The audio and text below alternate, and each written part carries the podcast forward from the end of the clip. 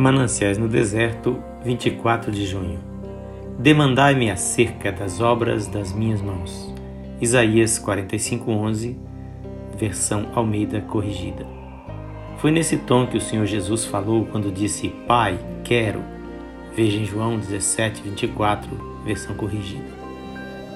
Josué falou desta maneira quando, no supremo momento do triunfo, levantou a espada em direção ao sol que se punha e exclamou: Sol, detente!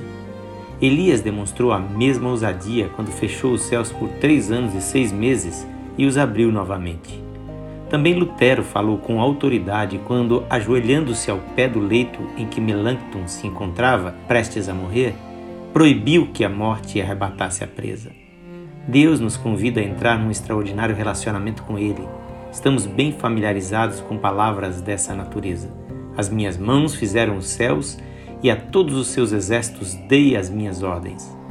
Mas, nas palavras do texto acima, em que Deus nos convida a demandar dele alguma coisa, há uma surpreendente mudança de relacionamento.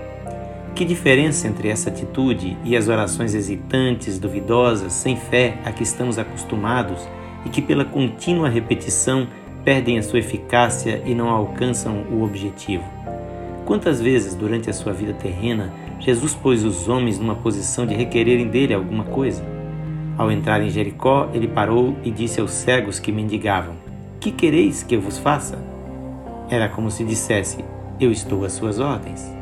Não poderíamos nos esquecer de que ele pôs na mão da mulher Ciro-Fenícia a chave dos seus recursos e lhe disse para servir-se deles.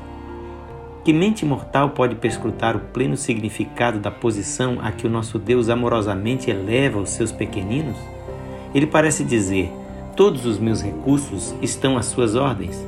Tudo quanto pedirdes em meu nome, eu o farei. Que Jesus te abençoe.